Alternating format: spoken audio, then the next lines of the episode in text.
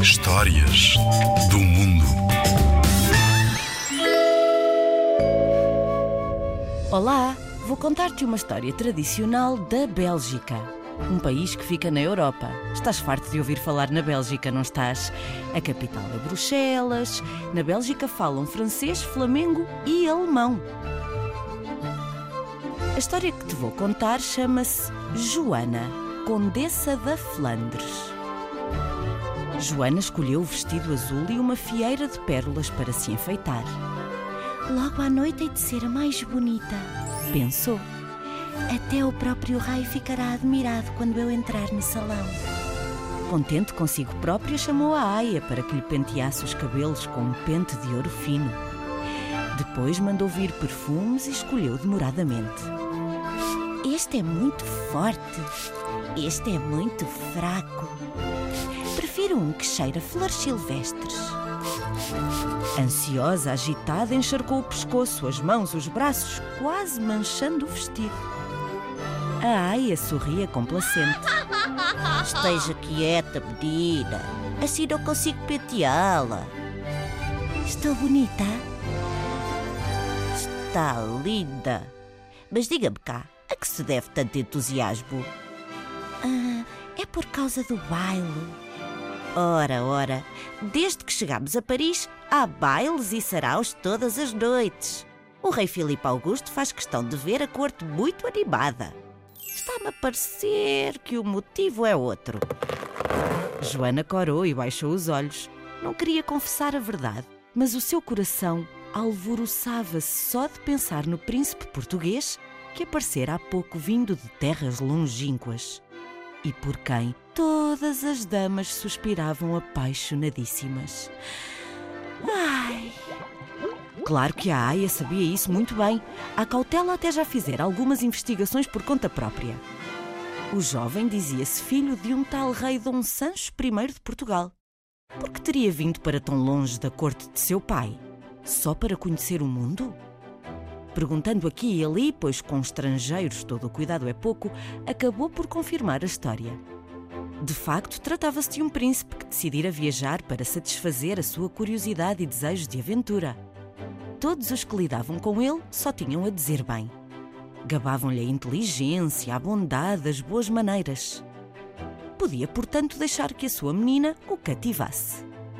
Se queria casar com ele, de certo casaria mesmo, porque nenhum fidalgo digno desse nome virava costas à linda e riquíssima Condessa de Flandres. Muitos já tinham tentado pedi-la em casamento, mas até à data Joana preferia continuar solteira.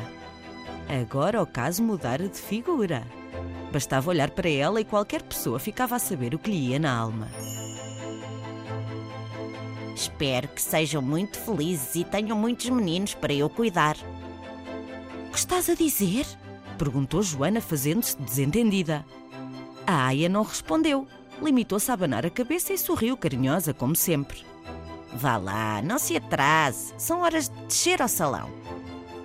Na corte de Filipe Augusto, as festas eram suntuosas. Havia músicos, jograis, bailarinas. Às vezes cantava-se e dançava-se até de madrugada. Fernando bem dizia a hora em que se lembrara de ir a Paris. Fora muito bem recebido, o que não era para admirar sendo filho de rei. Mas sentia que o apreciavam, que gostavam dele. As mulheres então perdiam a cabeça.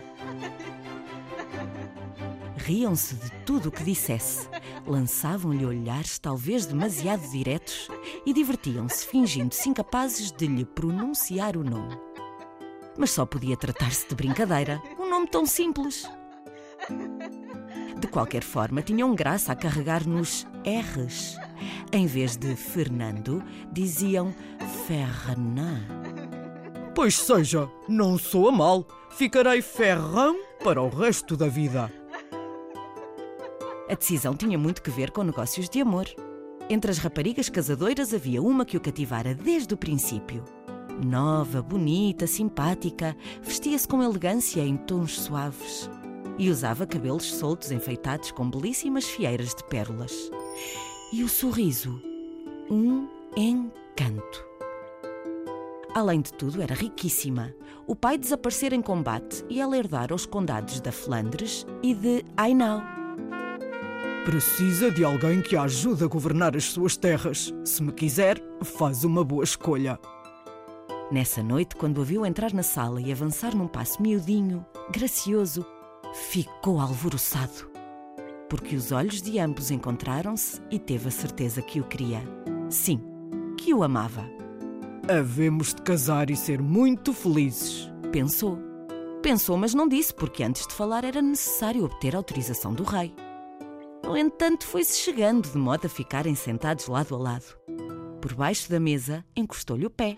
Por cima da mesa, afagou-lhe a mão. A atmosfera adquiria reflexos dourados. Quase não trocaram palavra, mas ambos desejavam que o banquete se prolongasse horas a fio. Que, se possível, nem tivesse fim. A história que acabei de te contar chama-se Joana Condessa da Flandres. Faz parte do livro Histórias e Lendas da Europa de Ana Maria Magalhães e Isabel Alçada, da editorial Caminho.